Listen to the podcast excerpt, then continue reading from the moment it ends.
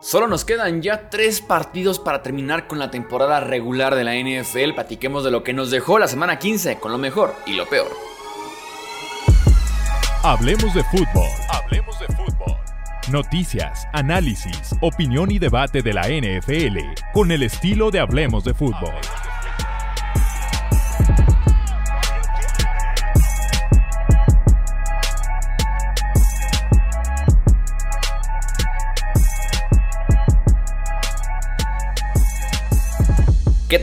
Están? Bienvenidos a una edición más del podcast Hablemos de Fútbol. Yo soy Jesús Sánchez. Un placer como siempre estar con ustedes para comentar lo que fue lo mejor y lo peor, ganadores y perdedores de este sábado, domingo también de NFL, una semana 15 muy interesante con unos resultados también con implicaciones de postemporada enormes, así que tenemos que platicar de este sábado y domingo de NFL porque tuvimos por ahí fin de semana lleno de fútbol.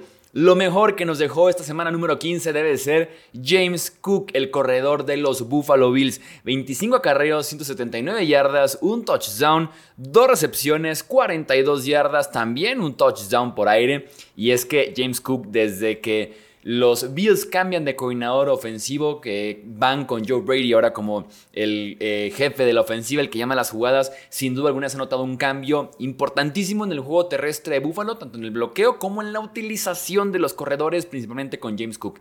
Claramente es el mejor corredor de este backfield de Buffalo y ha sido muy utilizado tanto por tierra como por aire. Hemos tenido incluso semanas consecutivas de James Cook teniendo touchdown por recepción. Dinámico, versátil, te rompe tacleos. Tiene por ahí un detalle con el cuidado del ovoide, tal vez un poquito más propenso a fumbles de lo que te gustaría, pero sin duda alguna es un tipo súper completo. Le permite a Buffalo dominar este partido en contra de los Cowboys. Las series ofensivas anotadoras de Buffalo, las primeras tres 11, 11 y 12 jugadas. Gran forma de proteger a tu defensiva y claro, de mantener a la ofensiva tan peligrosa de los Cowboys en la banca donde te pueden hacer el menor daño posible. Incluso si te fijas en el tiempo de posesión de Buffalo en este partido, 35 minutos contra 25 y va muy de la mano de este partidazo de James Cook que creo yo debe ser uno de los corredores considerados para el equipo All Pro por lo menos el segundo equipo All Pro o por lo menos para el Pro Bowl en la conferencia americana. Siguiente ganador, los MVPs de San Francisco, ¿no? Porque esta carrera por ahí va tomando forma de ser Brock Purdy de la mano de Christian McCaffrey. Cuatro touchdowns de Brock Purdy, sobre todo generando fuera de la estructura de la jugada. Vimos mucho que Purdy extendiera la jugada, que tomara por ahí un par de pasos más para comprar algo de tiempo, pero siempre manteniéndose con buena técnica, con buenos fundamentos y buscando al wide receiver que esté abierto. En su efecto también podía ser el running back que estuviera abierto. En este caso también fue Christian McCaffrey. Me encanta porque eh, Purdy la, la mayor parte del partido y la mayor parte de los partidos de San Francisco tiene mucho tiempo, es un tipo que se sienta cómodo en la bolsa por esa buena línea ofensiva de San Francisco. En este partido en contra de Arizona, 5 de 7 bajo presión, 96 yardas, 2 touchdowns. Es un tipo que no le tiene miedo a esperarse una décima de segundo más, aunque se lleve el golpe, pero lograr el pase al receptor abierto, aunque insisto, se lleve por ahí un golpe por parte de la defensiva. En el caso de McCaffrey fueron 115 yardas por tierra, touchdown, 5 recepciones, 72 yardas y otros 2 touchdowns por aire. Mi equipo de fantasy te lo agradece, mi buen McCaffrey, estamos juntos en la semifinal gracias a ti y otros jugadores, pero gracias a ti básicamente. San Francisco son campeones del oeste, oficialmente ya, van enrachados para ser primer sembrado, descansar, recibir todos los playoffs en casa en el Levi's Stadium y no sé quién pueda frenar este año a San Francisco. La respuesta tal vez es nadie. Tal vez es absolutamente nadie. Eh, con tres partidos por jugar, amarrar una división que estaba muy, muy brava eh, en esa temporada. Siguiente ganador, la defensiva de los Texans. Sin CJ Stroud, sin Tank Dell, sin Nico Collins y perdiendo 13-0, eso sí, por un pick six de Case Keenum, énfasis en el pick six, o sea, la defensiva no se comió esos 13 puntos al inicio del encuentro y la defensiva de Houston fue quien se fajó quien aguantó en el cierre del partido en la segunda mitad y quien permitió que Case Keenum poco a poco viniera con esa remontada de la mano de Noah Brown y que mandara esto a tiempos extras y después lo ganaran también con un buen juego terrestre, ¿no? Pero fue la defensiva la que se fajó y dijo, vamos aguantando aquí el marcador en contra de una ofensiva Tennessee que sí, tiene muchas dudas, una pésima línea ofensiva, un Korak novato, pero que se requería la ocasión que se fajaran por las ausencias ofensivas y sin duda alguna lo lograron. Derrick Henry apenas 0.6 yardas por acarreo. La, ofensiva de Titans en total tuvo 204 yardas apenas. Fueron 4 despejes forzados en las últimas cuatro posesiones de Tennessee, incluyendo dos despejes en tiempo extra. O sea, no fue la típica de defendemos una posesión y después nuestra ofensiva viene con un gol de campo y lo gana. No, fue defender dos posesiones en tiempo extra. Eh, de Andrew Hopkins apenas dos recepciones para 21 yardas. E insisto, permite que Houston esté ahí en la pelea por la división sur de la conferencia americana. Siguientes ganadores, el talento de casa, por ponerlo de cierta forma, con Kansas City. Está en problemas Kansas City la ofensiva, no es ninguna duda de eso. Travis Kelsey limitado, incluso termina este partido en contra de New England un poquito tocado del, brazo. Eh, otro drop que termina en intercepción por parte de Kadarius Tony. Así que eh, la, la, ausencia de Isaiah Pacheco. Así que Kansas City dice: Vamos confiando un poquito en dos tipos que fueron tomados en el draft alto y que nos pueden dar un empujón ofensivo suficiente para ganarle a estos Pats, ¿no? Clyde Edwards Heller, que tiene 101 yardas en este partido, incluyendo una recepción de 48 yardas, incluyendo también un touchdown que también hace em, por aire, una recepción de touchdown. Y también se van de la mano de Rashid Rice, quien se consolida como el mejor wide receiver que tiene este equipo de Kansas City, con 9 recepciones en 9 targets para 91 yardas y un touchdown. Aquí lo decimos una y otra vez, no basta repetirlo. Rashi Rice es el mejor wide receiver de Kansas City y requieren de involucrarlo en el cierre de temporada. Siguiente ganador, Shane Steichen, el head coach de los Colts, hablando de los partidos del sábado. Pittsburgh tomó una ventaja de 13-0 en contra de los Colts. Sin Michael Pittman, tu wide receiver 1. Sin Jonathan Taylor, tu running back 1. Sin Zach Moss, tu running back 2. Ni se diga sin Anthony Richardson, tu quarterback titular desde hace como dos meses de temporada con Garner Minshew como tu coreback y remontas ese partido en contra de Steelers con 30 puntos sin respuesta. Te metes también a la conversación por ese liderato del sur de la conferencia americana y hoy por hoy, si a mí me dices quién es tu voto para el coach del año, estaría entre Shane Steichen y entre Kenny Stefanski, el head coach de los Browns, pero me decantaría tal vez un poquito más por Shane Steichen por lo que ha logrado con este equipo de Indianapolis que venía de una temporada mala, fue top 5 en el draft la temporada anterior y que además ha soportado la ausencia, ya sea por contrato, por lesión de estrellas en su ofensiva y también en su defensiva, y que de todos modos están aquí peleando por un lugar en la postemporada. Siguiente ganador, diría que los Lions, cinco touchdowns de sus novatos el sábado en contra de los Broncos, tres de ellos de Sam Laporta. Series ofensivas mantenidas fue lo que logró eh, Detroit con un muy buen juego terrestre. Esa dupla de Montgomery y Jamir Gibbs se consolida como una gran dupla, como un 1-2 fuertísimo en el juego terrestre de Detroit. Un ataque ofensivo, un ataque, perdón, diverso, que corre, que pasa, con cinco touchdowns de Jared Goff, que la inconsistencia creo yo vendrá a pesarle y vendrá a ser su enemigo tal vez para el mes de enero, pero que de momento le alcanzó para retomar un poquito de buenas sensaciones y que van a recibir seguramente un partido de eh, local en postemporada. Ganadores también los Rams, 4 de 5 ganados, regresan a punto 500, tienen récord de 7-7 después de que se metían en un bache al principio de temporada, también de la mano de lesiones como la de Matthew Stafford, por ejemplo. Más apretado lo que debería en ese triunfo en contra de Commanders, pero victoria para ponerse 7 a 7. Matthew Stafford completó 16 de 17 pases este domingo en contra de Commanders cuando lanzaba entre 2.5 y 4 segundos, que lo consideran Next Gen Stats como lanzar con ritmo. 196 yardas y 2 touchdowns. O sea, McVeigh ha encontrado la forma de perfeccionar un estilo ofensivo nuevo. McVeigh era mucho de bloqueo por zona, correr el ovoide y después lanzarla. Con Matthew Stafford, sin un juego terrestre tan sólido, aunque se encontró después con Karen Williams, sin un juego terrestre tan sólido y buscando más bien explotar a Matthew Stafford, Cooper Cup, Pucanacua, eh, su Tyler Higby, su tight end, encuentra una forma de con play action, con pases rápidos, explotar el centro del campo, sobre todo uno que otro bombazo también vertical, y ha sido un muy buen ataque ofensivo, un, un muy buen ataque aéreo por parte de los Rams. Siguiente ganador, tenemos un montón de ganadores esta semana. Baker Mayfield, casi 400 yardas, 4 touchdowns, eh, primer rival coreback con rating perfecto en Lambeau Field en la historia. Jugó con ritmo, series mantenidas, apoyándose de un muy buen juego terrestre. Rashad Wood está jugando bastante bien como running back de estos Buccaneers y los Bucks son líderes de la división sur y sin duda alguna la ofensiva es la que lo está manteniendo ahí. Dave Canales, el coordinador ofensivo y el talento alrededor del panadero Baker Mayfield. Otro ganador, lo mencionaba hace ratito, Kevin Stefanski lo que están haciendo los Browns a la ofensiva. Joe Flaco se manda tres intercepciones al principio del partido, de las cuales dos fueron su culpa. Una sí no es para nada su culpa. Pero el cierre del partido de Joe Flaco fue bastante bueno. Sus estadísticas en el cuarto cuarto fueron increíbles, incluyendo dos touchdowns. La forma en la que se involucra Marquise Goodwin, Amari Cooper, temporadón. David Njoku, que se convirtió en Rob Gronkowski Prime desde que Joe Flaco es el quarterback de los Browns. Eh, la línea ofensiva parchadísima los dos tackles, el centro y un guardia, suplentes o incluso hasta el suplente del suplente y aún así los Browns consiguen la remontada y ganan un partido muy apretado en contra de los Bears. Bears, perdón. Siguiente ganador, Raheem Mostert, el corredor de los Dolphins, dos touchdowns por tierra más, llega a 20 totales en el año, récord de franquicia, va, para su primera temporada de mil yardas en la NFL con 31 años y ojo cobrando apenas 1.6 millones de dólares. Le hacía falta confianza y sobre todo mantenerse sano. Es un ejemplo más de no pagarle a los corredores. Siguiente ganador, Bradley Chop, el pass rusher de los Miami Dolphins en contra de los Jets.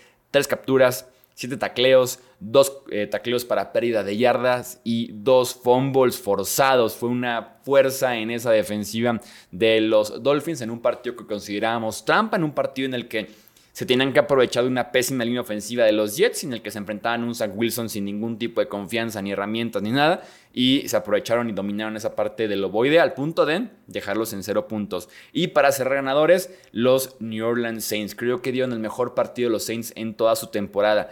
Unos Saints que apenas permitieron 3.2 yardas eh, por jugada a la ofensiva rival. Los Giants apenas hicieron 123 yardas en este partido. Eh, Dennis Allen como coordinador defensivo, head coach, está haciendo un buen trabajo. Segundo partido consecutivo que no permiten touchdown a la defensiva. Y sobre todo Derek Carr. Derek Carr tuvo su mejor partido con el uniforme de los New Orleans Saints con tres pases de touchdown y sobre todo zona roja efectiva. El otro día le preguntaban y creo que nos burlábamos incluso aquí de Derek Carr cuando le preguntaron sobre por qué la ofensiva de los Saints es tan mal en zona roja y el tipo decía tengo la respuesta, simplemente no se las voy a decir y decíamos, pues bro, aplícalo entonces, ¿no? Y ahí está Derek Carr teniendo un muy buen partido en contra de los Giants, también para mantener a los Saints en la pelea junto a Buccaneers en el liderato del sur de la NFC. Platiquemos ahora de lo peor, de perdedores que nos dejó este domingo de semana 15 y también sábado de semana 15. Aaron Rodgers. Aaron Rodgers porque no va a regresar. Se va a quedar en un intento de regreso por parte de Rodgers de su lesión que tuvo en la semana 1, apenas la cuarta jugada ofensiva de los Jets. Se rompe el tendón de Aquiles y va a quedar en eso. Porque los Jets con marca de 5-9 están oficialmente eliminados. Eh, se reportaba justamente que tenían que ganar este partido como para que Rogers considerara un regreso, ¿no? Para que lo tomara muy en serio. Y sí, porque con la derrota quedaron eliminados y pues no tiene ningún tipo de sentido ya ni arriesgarse a otro golpe, ni arriesgarse una recaída, ni arriesgarse de que por ahí no haya quedado al 100%, que ya ha sido muy temprano y que se lesione otro, otro año más, otros meses más, el retiro, no sé. Entonces no tiene ya ningún tipo de sentido con Rogers eh, con, perdón, con los Jets eliminados, que regrese Aaron Rodgers. Se sabía que el equipo tenía que aguantar para que este regreso fuera realidad y pues bueno, pues no lo hizo. Zach Wilson sale del partido conmocionado, Trevor Seaman tampoco es la respuesta en la posición de coreback. Mi pregunta aquí es qué tiene que pasar para que Nathaniel Hackett deje de ser el coordinador ofensivo de los Jets de Nueva York. Otro cero en el marcador. Aunque tengas problemas de coreback, de línea ofensiva y demás, es penosa la ofensiva, es penoso el ataque de los Jets. Y la realidad es que este año que llega Rodgers y su ejército, todo lo que huele a Rodgers ha sido negativo este año. El mismo Rodgers, quieras o no, su culpa o no, la lesión. Nathaniel Hackett, que es el coordinador ofensivo que traen, que conoce a Rodgers, que ya trabajó con Rodgers y que lo usan como para convencerlo de que le diga que sí a los Jets en un intercambio con los Packers. Eh, Randall Cobb, Allen Lazard, no ha salido nada bien ningún tipo de recomendado por parte del coreback esta temporada con los Jets.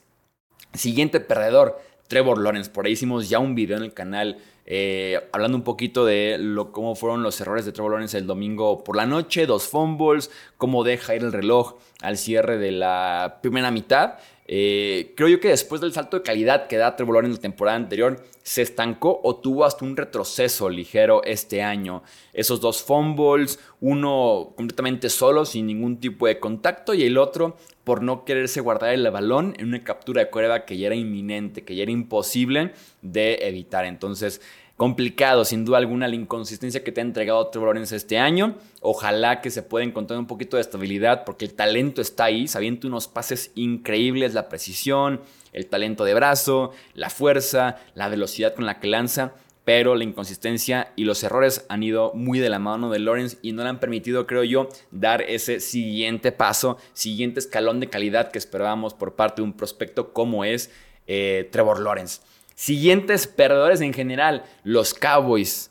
7-0 jugando en casa este año y apenas 3 ganados, 4 perdidos jugando fuera del ATT Stadium, jugando fuera de Dallas. Su defensiva, tanto que hicimos eh, debate entre que si el calendario muy fácil de los Cowboys y demás, y que si la ofensiva se estaba aprovechando de eso, si Dax y CD Lamb, Tony Pollard y demás, Creo que más bien era la defensiva de los Cowboys la que se estaba aprovechando de los rivales débiles.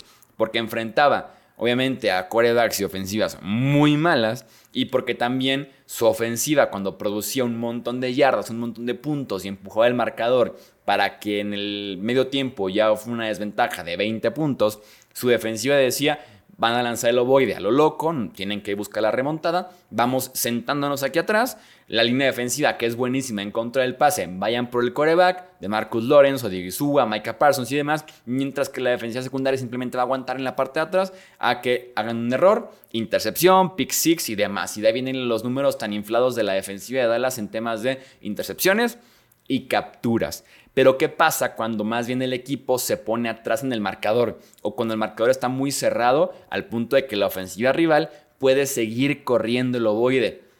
James Cook te consigue, y lo dijimos en ganadores del, del, podcast, James Cook te consigue casi 200 yardas por tierra en 25 acarreos, ¿no?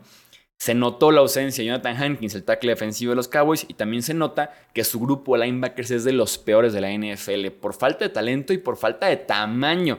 Tienen un montón de linebackers ligeros o de safeties reconvertidos en linebackers jugando en la posición y se nota esa falta de tamaño, esa falta de agresividad, esa falta de talento en general. Eh, incluso Massey Smith, el tackle defensivo novato, primera ronda, hace una excepción este año y se vio expuesta, creo yo, esa defensiva de los Cowboys en contra de Buffalo cuando su ofensiva no le puede apoyar en hacer que la ofensiva rival sea unidimensional y que solamente se encargue de lanzar el ovoide. Siguiente perdedor, los Falcons. Los Falcons le remontan los Bucks y pierden en contra de los Panthers. Qué par de semanas tuvieron los Falcons, sin duda alguna. Se sacaron ellos solitos de la pelea por la división. Desmond Reader con una intercepción en zona roja que no hay forma de que no mencionemos a Desmond Reader en cada episodio de perdedores. O sea, creo que nada más una vez ha salvado a Desmond Reader al punto de que ya fue enviado a la banca una vez y que Arthur Smith está pensando en mandarlo otra vez a la banca. O sea, un coreback que es sentado dos veces. No sé quién fue el último que se atrevió a algo así, ¿no? Como siempre un error muy grave. Villan Robinson, poca producción en contra de la defensiva que es de las peores terrestres de la NFL como el de los Panthers, apenas 1.7 yardas por acarreo. Insisto, Villan Robinson quedó de ver en este partido. Aparte tiene un fumble que resulta en un gol de campo de Panthers, que en un partido que termina 9-7 claramente es vital cualquier posesión, cualquier punto. Y los Falcons se sacaron de esa pelea por la división por errores solitos y yo quiero ver si Arthur Smith sobrevive esta temporada que están teniendo los Atlanta Falcons. Siguiente perdedor, los Pittsburgh Steelers. Mitch Trubisky no pudo sostener el puesto, tuvo que entrar Mason Rudolph. Trubisky totalmente decepcionante. Yo diría que esperaba por lo menos un poquito de ofensiva con sus fumbles, con sus intercepciones, pero un poquito de ofensiva, un poquito de ritmo, de eh, mostrar el brazo, las piernas que tiene, pero ha sido totalmente una mentira. Trubisky como quarterback suplente de los Steelers La defensiva se cayó muy feo también en la segunda parte, un expulsado, sin un impacto tan fuerte de otros jugadores, el esfuerzo nuevamente cuestionado de George Pickens si bloquea mal, si taclea o no taclea después de una intercepción de Trubisky. Tuvieron tres partidos, creo yo, ganables. Este de los Colts un poquito más en el alambre, muy 50-50, pero pierden contra Arizona, Nueva Inglaterra, Indianapolis y con récord de 7-7 sigue Cincinnati, Seattle, Baltimore se ve muy complicado que pasen a playoffs y se ve muy complicado también que Mike Tomlin mantenga esa racha de, temporadas ganadoras consecutivas que nunca ha tenido una temporada con récord perdedor. Ojo porque podríamos ver en ese sentido historia negativa por parte de los Steelers. Siguiente perdedor, Joe Barry, el coordinador defensivo de los Green Bay Packers. Dos semanas muy difíciles para la defensiva de Green Bay se comen casi 500 yardas de la ofensiva de Tampa Bay. Solo provocaron un fumble en el primer cuarto y, no, y hasta ahí. Y no mucho más. Barry es de los que uno pensaría que no debería seguir al final del año, porque Matt LaFleur ya lo confirmó como coordinador defensivo el resto de la temporada, pero por lo menos al final del año con esta defensiva de los Green Bay Packers. Y para cerrar, un último perdedor, Kadarius Tony. Ya es impresentable lo del wide de los Chiefs. Mantener a Kadarius Tony que perjudica muchísimo más, que resta muchísimo más de lo que está sumando la ofensiva de los Chiefs, ya es impresentable, ya es inapropiado tener a Kadarius Tony en la ofensiva. Yo si fuera Andy Reid como para mandar un mensaje y de verdad para quitarme un tipo que me está quitando más de lo que me está eh, añadiendo, yo lo dejaría inactivo por lo menos uno, dos o sea, tres partidos en el cierre de temporada. De verdad, no hay por qué mantener a alguien como Kadarius Tony que está siendo perjudicial para la ofensiva de los Kansas City Chiefs. Vamos a dejar hasta aquí este episodio de ganadores y perdedores de la semana 15. No olvides suscribirte, recomendarnos y también seguirnos en nuestras redes sociales. Esto es Hablemos de Fútbol. Yo soy Jesús Sánchez. Hasta la próxima. Gracias por escuchar el podcast de Hablemos de Fútbol. Para más, no olvides seguirnos en redes sociales y visitar hablemosdefutbol.com.